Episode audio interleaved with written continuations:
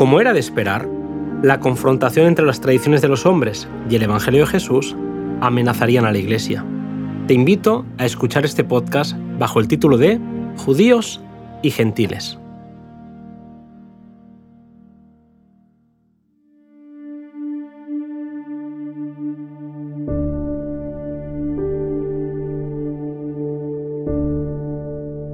La iglesia de Antioquía era grande y seguía creciendo.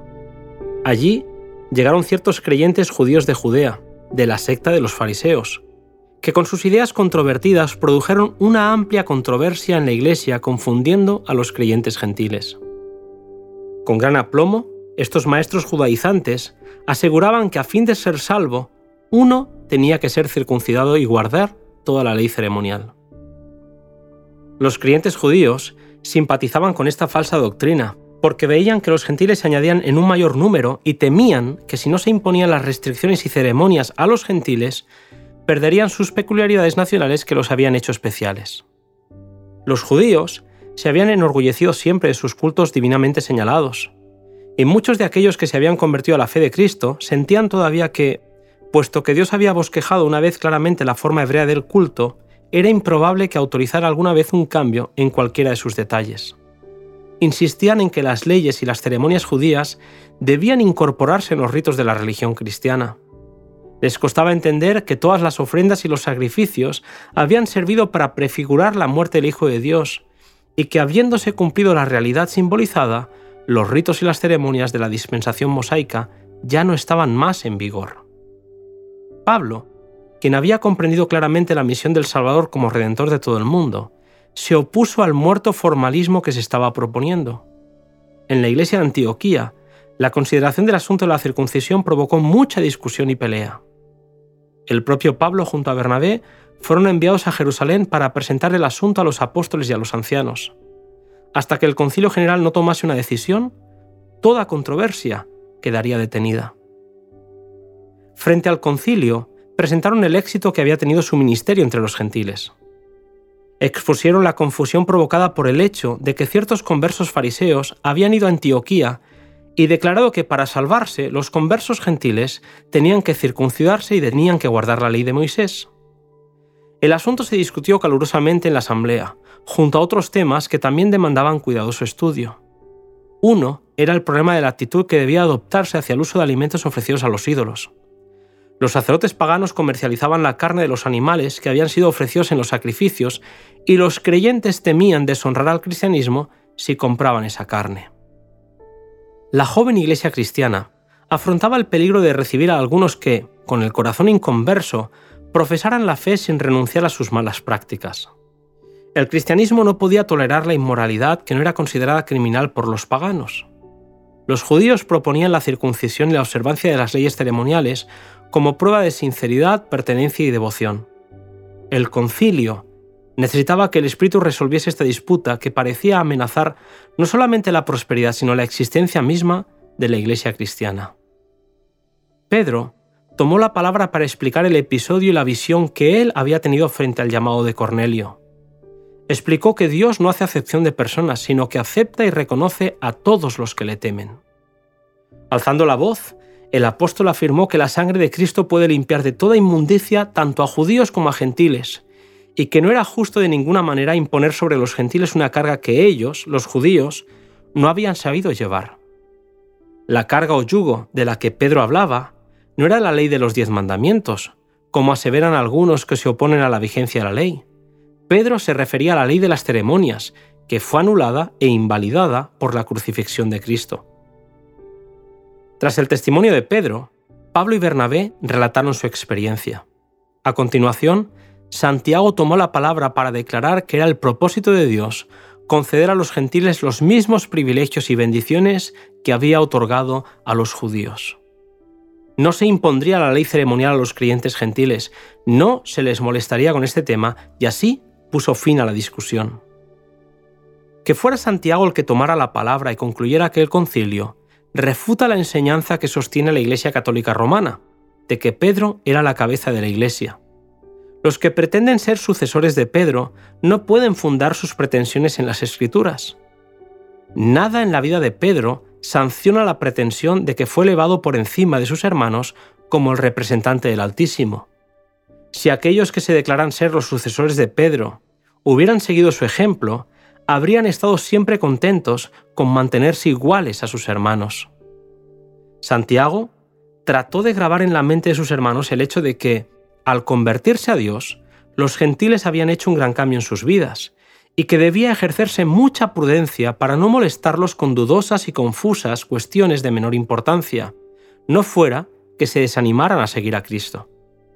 Se tenían que alejar de las costumbres inconsecuentes con los principios del cristianismo, y por eso se les pidió por carta que se abstuvieran de los alimentos ofrecidos a los ídolos, de la fornicación, de lo estrangulado y de la sangre.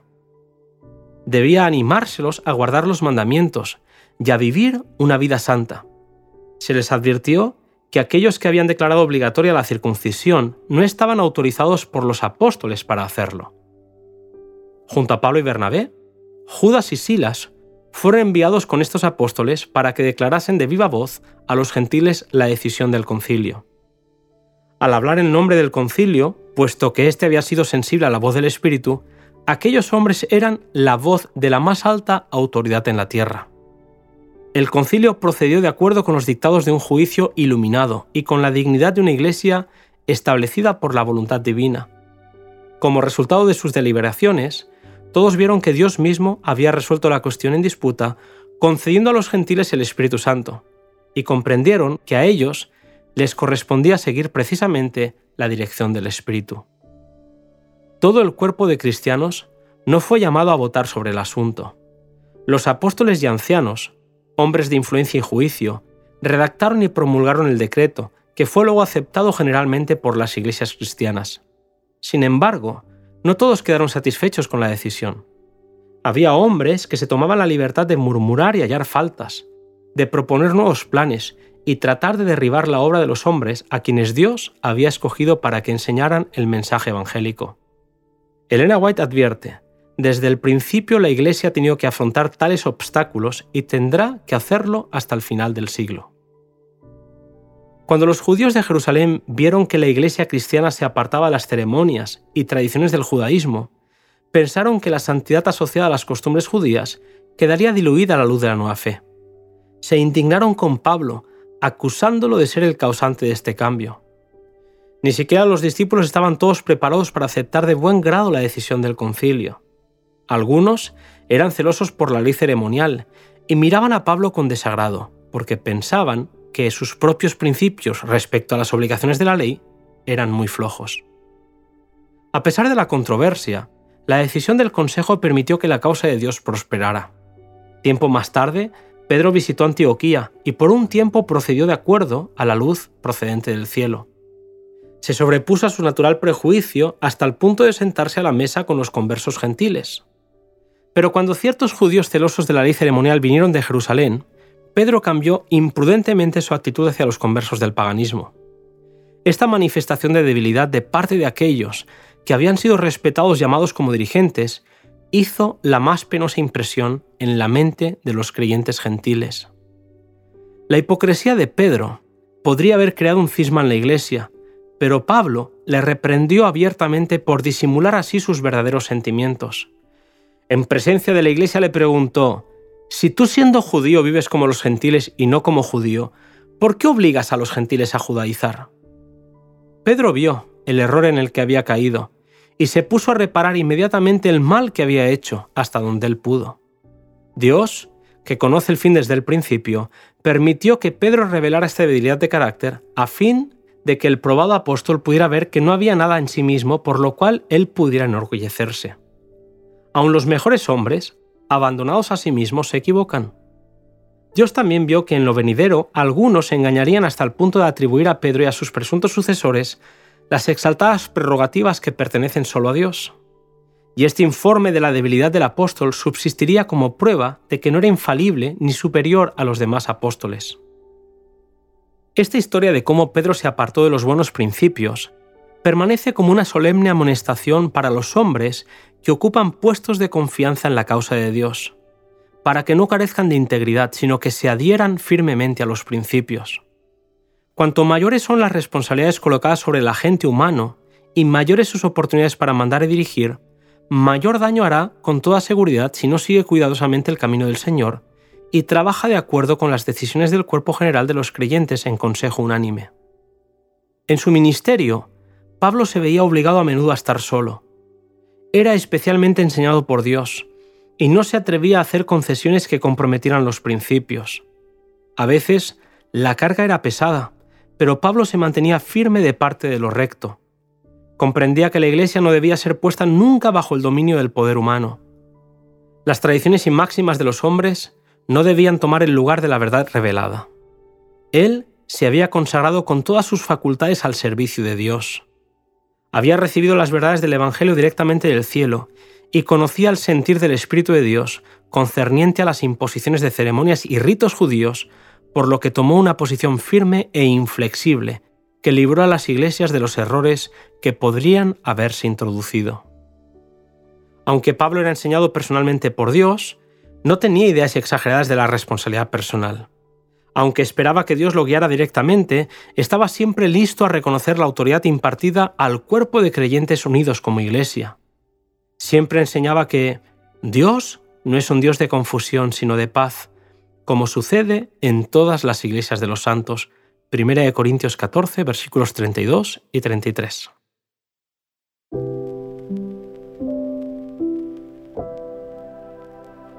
Maravillosa lección la que aprendemos en el audio que acabamos de escuchar. Nos volvemos a encontrar en el siguiente capítulo cuyo título es Pablo exalta la cruz.